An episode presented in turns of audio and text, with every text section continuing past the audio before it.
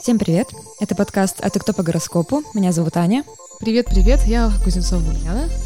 Сегодня мы поговорим о любви, О любви, как это прекрасно. о крашах, о том, как любим, что на это влияет. А, еще мы поговорим про взаимодействие, поведенческие вот именно паттерны разных знаков зодиака и дадим несколько лайфхаков, как с кем проявляться.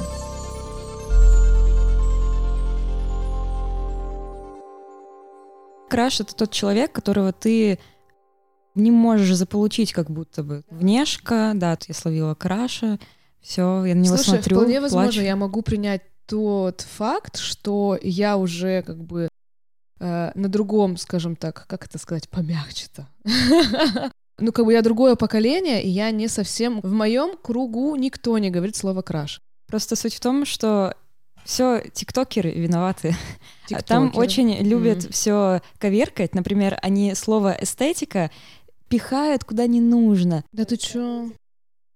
А тебя, смотри, весов-то тебя задело это слово. Это кошмар. Там был тикток, я видела недавно. Эстетика меня, когда я собираюсь куда-то выходить. Девушка показывает, как она готовится к выходу. Эстетика меня перед выходом. Какая... Я просто это вижу, что за бред? Блин, прикинь, да, и вот так вот Краша. смысловая нагрузка. Да, смысловая нагрузка вообще теряется у этого слова. И краша также они полюбили. Вот мой краш. Я вкрашилась, тюрилась. Вот, я втюрилась. То есть для меня краш — это, во-первых, ну, как бы это англоязычное слово, да, я вот сейчас буду своими старыми, как бы, старообрядческими вот этими это понятиями. правильно. Да, it's just a little crush, как пела вот, Вот. эта вот блондиночка. И я это расцениваю как неразделенная любовь. Ну, то есть мое сердечко, правда, вот немножечко там поболело. Ну и вот в этой вот статистике в моей в моем опросе победили все-таки скорпионы. Вот даже пишут скорпион жалил и жалил, и было больно и нестерпимо. Вот, так что, ну и у меня история тоже мой, как бы, моя первая неразделенная любовь, это тоже был Скорпион, и он, как бы, он был чересчур прямо- прямолинейный, и вот это вот, знаешь, резать правду матку, это было в его настолько стиле, что сказать то, что ты не прикольная, это было норм. А представляешь, ну как бы вот мне сколько там, 14 лет, это моя первая любовь, и я знаю то, что этому человеку, как бы он на меня, э, для меня на таком пьедестале, а он говорит, что типа, нет, девочка, нет. И как бы говорит это больно. Так что поэтому, да, это, конечно, было не очень. Мгм. А вот ты сказала про краши, что это неразделенная любовь, скорее всего, да? То есть краш. А вот я хотела просто спросить, вообще с точки зрения астрологии всех этих энергий, есть ли такое понятие, как неразделенная любовь? То есть возможно ли вообще невзаимная любовь? И что это есть? Интересный вопрос. Невзаимная любовь с точки зрения астрологии. У меня была идея раньше, подружка как-то страдала, что вот там у меня молодой человек, они вроде бы встречаются, все, и вроде как он охладел, она его любит. Я помню, у меня такая философия была. Ну, слушай, ну ты его любишь, любовь хорошее чувство, да? Ну, Она Мгм. тебя развивает, Мгм. она тебе дает очень много. Люби просто. Ну вот ничего не жди в ответ. Безусловно, да? Да. И это тебе будет больше давать, чем ты будешь страдать и просто надеяться на взаимность. Зачем тебе это? То есть обладать хочешь человеком, или ты что ждешь ответа. Зачем? Мгм. Просто люби искренне. Да, тебе будет больно, возможно, от невзаимности, но это как-то такой тебе стимул даст. И вот с точки Это зрения... очень, это очень по-философски. Высокие вибрации, и до них не каждому дано даже вот притронуться. Не то, что, как, не то, что дойти ментально, а в принципе соприкоснуться с этим. Допустим, Овен, вряд ли он вообще на такое. Ну, как бы нет, я не буду говорить, естественно, За всех овнов? Да, но вот если говорить вот чисто эталонный овна взять, эталонного, вряд ли он позволит такому случиться. К примеру, вот, допустим, мужчина овен, а женщина водолей. И он, естественно, хочет, либо он лев, к примеру, то есть тоже огненные знаки возьмем. Они будут стремиться к обладанию, к своей территории. Лев как вот это вот за прайд за свой, за свою семью, а Овен, в принципе, как завоеватель, как воин. И если Водолей будет проявляться с ними слишком фривольно, слишком самовлюбленно, слишком самодостаточно и, обра- и мало обращать внимание на эти знаки зодиака, то они отвернутся, скорее всего. Овен просто примет решение сказать то, что типа либо все, либо ничего. Я так не смогу, я не, не хочу чувствовать себя на, где-то на затворках, мне нужно то, что я ощущал себя, мне позволяют двигаться вперед. И овнам, как правило, нужна как раз-таки, если это мужчина овен, поддержка от женщины. Знаешь, вот говорится, что сильному мужчине не нужна слабая женщина. Ну, то есть самодостаточному мужчине слабая женщина не нужна. И вообще меня очень радует тот факт, что мужчины пришли к тому, то, что... Женщина рядом не кукла и украшение, помощница, а что они должны быть вместе сильными Да, то есть он дальше. не самореализуется за счет этой женщины, за счет этой куколки, скажем так. А ему наоборот, да, да. Ему наоборот рядом прикольно видеть с собой личность. Такую же под стать ему, такую же классную и крутую. И вот у того мужчины, у кого эго, скажем так, э, не, там, не знаю, не подбито какими-то родительскими, родительскими паттернами, либо культурой, в которой он вз- взрос, он всегда будет выбирать женщину, которая сможет его, если что, вести.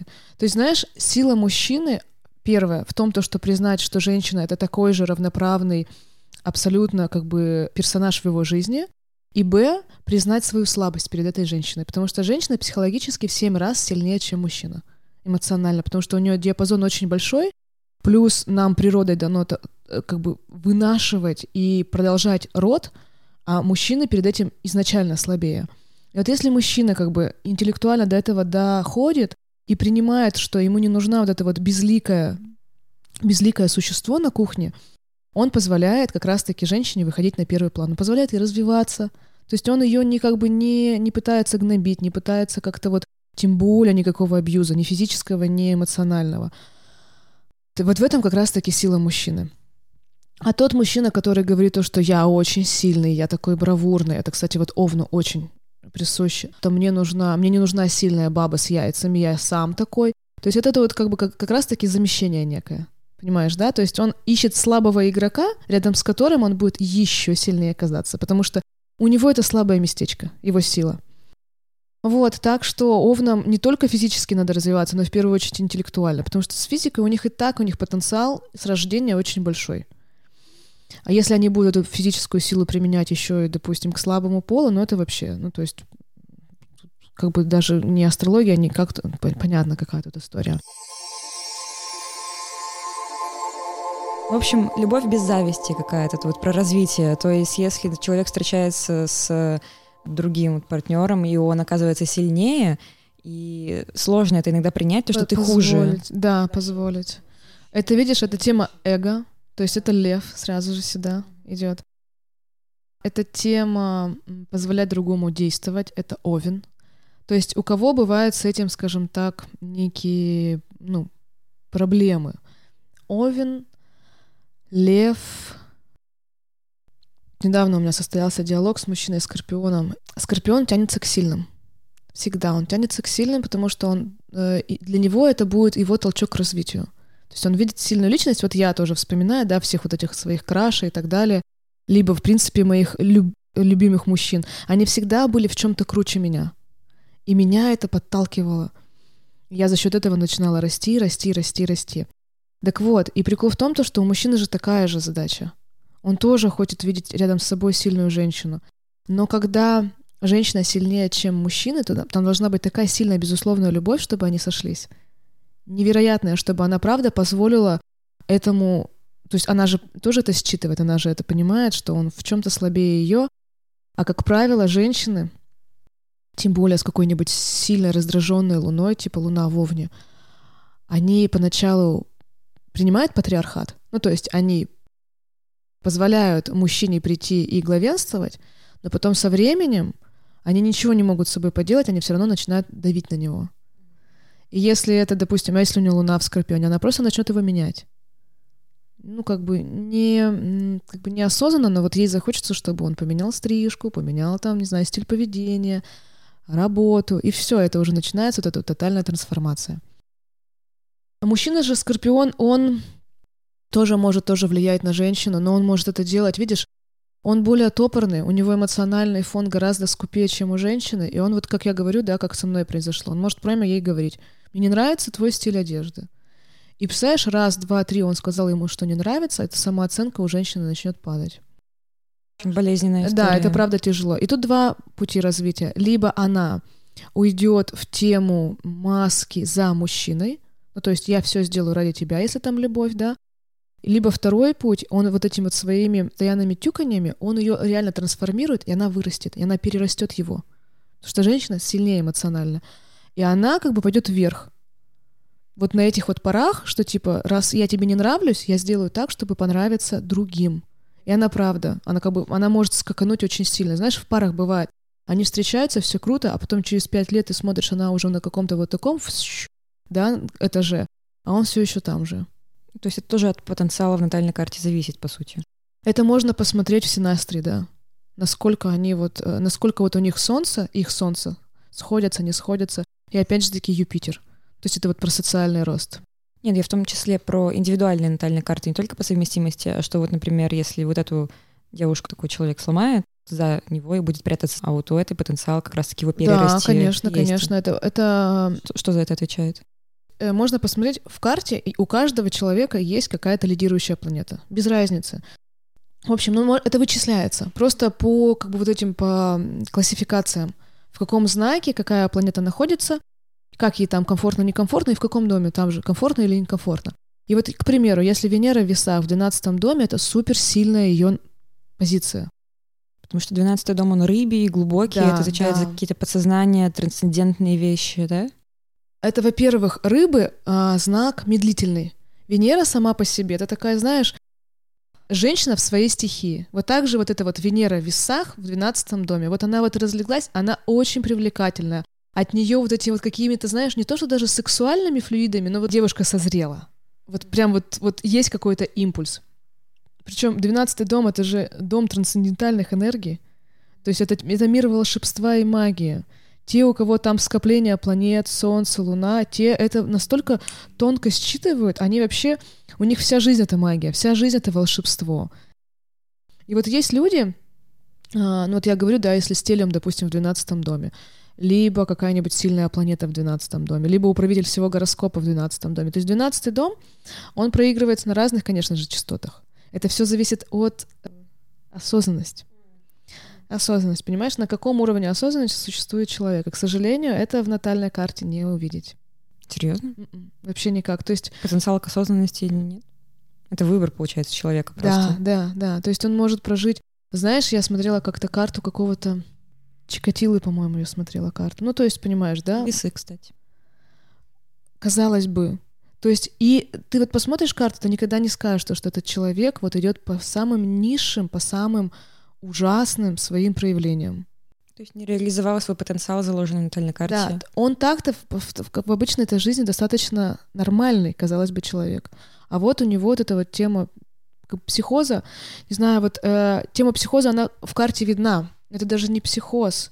То есть все равно там было за что зацепиться, понять его склонность. Но это сложно, это сложный алгоритм, правда, потому что вот так вот с первого взгляда посмотришь на карту и думаешь, нормальная карта, ничего там нет. Прикол в том, то, что у него там все в положительных аспектах. Ничего себе. Прикинь. То есть, когда ты видишь в карте много напряженных квадратур, оппозиций и так далее, ты понимаешь то, что человеку будет сложно, но он, тем не менее, пойдет. Ну, то есть он вот выкарабкается и пойдет, не знаю, может, в бизнес там в свой или еще что-то там, в какую-нибудь, может быть, социальную деятельность. Но тем не менее, он будет пробиваться. А у человека, когда все знаешь по накатанной гладенько, вот он уже начнет экспериментировать. Знаешь, как с жиру бесится. То вот, есть у него была что... слишком хорошая натальная карта. Она по первоку прям реально кажется, думаешь, у какой счастливый человечек. Видишь, а что там скрывается? Еще, знаешь, хотела сказать а, по поводу вот темы взаимоотношений и потенциала в карте. Водолей дает очень часто настройку на бисексуальность и на гомосексуальность. Потому что у Водолея нет такого, то, что есть пол. У него просто есть душа, как и у рыб. Но водолеи, они к этому более расположены. Ну, то есть, если даже взять каких-нибудь популярных водолеев, очень много среди вот скажем так, гомосексуалов или бисексуалов. А какие-то примеры помнишь сейчас сможешь привести? А я не помню, как зовут этого мальчика. Я недавно смотрела его профиль в Инстаграме. Знаменитость какая-то? Да, знаменитость. Он, по-моему, певец, и у него весь профиль, он там вот прям вот в женских одежах. Ну, то есть нет вот этого, знаешь, уже разделения полов, тем более внешнее. Или, допустим, Уран с Венерой делает положительный аспект в карте, то это Уран тоже... управитель Водолея, потому что... Да, вот, а Венера — это, собственно, твои предпочтения. Угу. То это может тоже давать. Либо, знаешь, э, давать очень быструю влюбленность, типа с первого взгляда, очарованность. Вот ты приходишь просто и такая, «А, Все, и опять ты там, знаешь, об этом человеке неделю думаешь. Потом через месяц едешь в отпуск, там встречаешь какого-нибудь прекрасного человека и тоже... Это еще раз у нас у водолеев есть такая склонность, да? У водолеев, да, да. И если в карте Венера с Ураном делает положительный аспект. Угу. А склонность, наоборот, какой-то асексуальности, какой-то неинтересу вообще вот к таким влюбленностям, просто человеку это не свойственно. То есть наоборот, антиводолей у нас кто? Антиводолей. Интересный вопрос. У меня почему-то рисуется Козерог. Ну вот как бы, да. Потому что, видишь, им управляет... Но им управляет Сатурн. Сатурн сухая планета и холодная. Ограничений, да. Да. Но соуправитель Козерога — это Уран. Поэтому ему могут быть, видишь, физически ему могут быть неинтересные взаимоотношения, а вот чисто, допустим, какие-нибудь профессиональные — это да. Ну, то есть он встречается для того, чтобы решить какие-то кон- конкретные рабочие вопросы. Это может быть знак без каких-то явных, вот знаешь, проявлений э, своего пола. Ну, то есть, допустим, вот девочка, да, она может одеваться очень как мальчик, ей будет в этом комфортно. Там какие-нибудь пиджаки, сухие цвета, достаточно скромно и так далее. Это козерог. Да, да возможность проявить себя в плане каком-то любовном или сексуальном, если Венера делает аспект с Сатурном, как раз-таки планета да, ограничений. Да, да, да. Невозможно. Это на самом деле очень печально, если у девочки такая в карте есть настройка, она будет очень скупа на эмоции, либо, допустим, у нее Венера в Козероге у девочки. Угу. Она может быть, правда, знаешь, вот э, мужчина хочет от нее ласки, а она не может ему это дать, потому что ей это как-то вот не прельстит вообще. А вот смотри, еще если, допустим, Венера в Деве, у девочки. Тоже Венера в падении там, она тоже может неправильно себя подать, либо, знаешь, просто не уметь. Не уметь вот это вот считывать, когда вот мужчина к тебе проявляет интерес, либо он к тебе проявляет знак внимания, либо он с тобой уже флиртует во все. Какая-то некая квадратность. Ну вот бывают такие девочки, которые, они выходят на танцпол, и ты понимаешь, что, что ну, у них не получается. Хотя они стараются, в принципе-то, но у них не особо получается. Либо, допустим, Венера в Овне, она наоборот чувствовать себя настолько уверенной, что она будет даже не замечать то, что ее, допустим, слишком много. Или она немножечко груба, перегибает палку, понимаешь? Ну, тоже есть такие вот девчонки, знаешь, типа с района. Такие вот. Напористые. Да, да, да, да, такие типа пацанки. Вот. А, но, видишь, на каждую кастрюльку своя крышечка. В это я всегда верила и буду верить, так что и найдется такой молодой человек, который вот, которому такая нужна. Проблема в том лишь состоит, то, что вот такой вот девочке, у которой очень сильно развита марсианская мужская яньская энергия, она всегда будет думать то, что ей нужен еще сильнее, нежели она. Потому что наше общество, наша культура, в которой она взращивалась, всегда говорила, что мужчина-добытчик, женщина хранительница очага. И она, значит, рожденная с вот этой парадигмой, что мужчина должен быть сильнее ее, никак не может обрести свое счастье. Потому что каждый, кого она встречает, он будет в чем-то слабее. слабее. А ее, допустим, эго тоже не позволит ей принять это, и она будет их отшивать, и тыры-тыры-тыры-тыры. А закон Вселенной всегда будет говорить о том, то, что нужно равновесие. И ей будут встречаться вот как раз-таки инские мужчины, которые там, представляешь, вот рака, допустим, она встретит, и будет думать, блин, если я его обижу, он может заплакать, да фу, да нафиг мне такой инфантил нужен, и бла-бла-бла-бла-бла. А на самом деле вот ей такое и нужен. И вот в этом вот несостыковка, и чем, собственно, прелесть астрологии, и она набирает свои обороты и будет набирать. И люди в будущем уже будут отходить от этих стереотипных паттернов поведения и уже будут чувствовать вот именно то, что вот... Как предназначено. А вот мы уже немножко обсудили Венеру в Козероге и аспекты с Сатурном. Венера в Козероге — любительница постарше. Вене... Ну, если, допустим, возьмем у мужчины Венера в Козероге, да? Да, он будет искать очень такую... Самодостаточную Он женщину. будет искать зрелую женщину, зрелую эмоционально. Ему важно, чтобы там была стойкость и чтобы там была безопасность. И если женщина для него чем-то вот... Дает слабину какую-то? Вот знаешь, слабина, вот, допустим, в психике, она начинает истерить, начинает конфликтовать, начинает от него что-то требовать, все. То есть ему такая не подойдет. У него Венера в Козероге, ему нужна знающая свою природу женщина, знающая, чего она хочет. То есть и ему Не подойдет принцесса, которая будет ждать, когда придет принц и спасет ее своим там поцелуем, действием и так далее. Она сама вполне себе может себя спасти. Вот такая ему подойдет. Она может быть взрослее его и физически, ну то есть старше его. Она может быть э, круче его по социальной лестнице, и он это позволит этому случиться, потому что ему нравятся такие. То есть это некий такой... Главное, чтобы у него не было там а, воды в карте много. Если будет воды в карте, ну там, допустим, у него Марс в раке, к примеру, то он всегда будет топить за семью. Она будет топить, к примеру, за карьеру, а он за семью. То есть он будет... Видишь, вот, вот здесь вот как раз-таки поменялись ролями. Она будет на работе, он будет готовить. Вот. И, в принципе-то, это ок, если они сошлись на этом, то какие проблемы-то? Главное, чтобы, главное, чтобы они были счастливы в их отношениях. Получается, настройка женщины искать постарше, ну или просто ей такие нравятся на себя, с таким чувствовать безопаснее. Там не Венера в Козероге. Там, скорее всего, будет... Вот смотри, а у мужчин в карте отвечает за сферу взаимоотношений, за его приоритеты, за его ценности и выбор женщины Венера. А у женщины в карте отвечает Марс. Марс угу. Ну, это типа, знаешь, анима и анимус.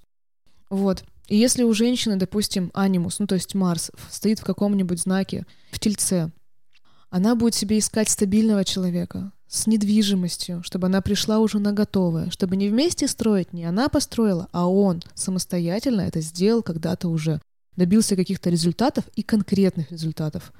Или, допустим, Марс у нее в Деве. То есть она будет искать себе рукастого, который ей полочкой повешает, ремонт ей сделает, машину починит, если что. А он, в свою очередь, будет искать вот, вот такую вот Венеру в каком знаке у него попало. Если у него Венера в раке, то он будет искать себе мамочку. Неосознанно он будет вот от маминой, грубо говоря, груди к, к груди своей женщины. Просто вот возвращаясь немножко к крашам, замечу, то есть ты а, скорпион, и ты говоришь, что, что вот краш, человек, который разбил тебе сердце, то есть драма, да, вот Скорпион да, любит драму, да, да, да. какое-то развитие дал. А я весы, краш, ну, кто понравился, забыли, ушли. То есть, мне кажется, то, что восприятие, восприятие этого термина да, тоже да. Сыграло роль. Но вот для меня вот это краш, то есть так влюбиться ненароком буквально на пять минут и пойти дальше. Ну да, видишь, для меня краш это прямо вот должно быть что-то такое сильное, реально. на тебя. Да, потому что вот для меня вот это вот как бы вот мимолетная эта встреча, я ее даже не замечу. Ну как бы я, допустим, посмотрю на него, скажу то, что подумаю, что симпатичный, но пойду дальше. Вот. А если он там как-то проявился, вот у меня Марс, допустим, в весах если он, если я услышу, ну вот как у меня случилось с первым моим крашем, то есть он невероятно э, романтичен, он писал стихи, это была глубина, это была эстетика, это была утонченность, это было так все как бы тоненько, так все как бы вот дипломатично при этом, при всем. Ну, то есть вот как бы как он проявлялся. Вот, и если я увижу какого-нибудь такого творчески, какого-нибудь э, отбитого чувака, вот тогда я могу на него засмотреться. Можно ли понять в натальной карте человека, склонен он к моногамии, к полиамории, и умеет ли он любить? Тема любви очень интересна. Вообще, в принципе, я бы могла сделать такой вывод. Люди, наверное, земных настроек, они оценивают любовь в очень конкретном и, может быть, не, несколько узком ее понимании. Ну, то есть они воспринимают любовь как заботу, допустим, вот дева. Если ты пришел и помог ей делом, либо там, допустим, ее разгрузил, то есть дал ей свободное время, то есть ты ей помог, разгрузив, там, взяв на себя часть обязанностей.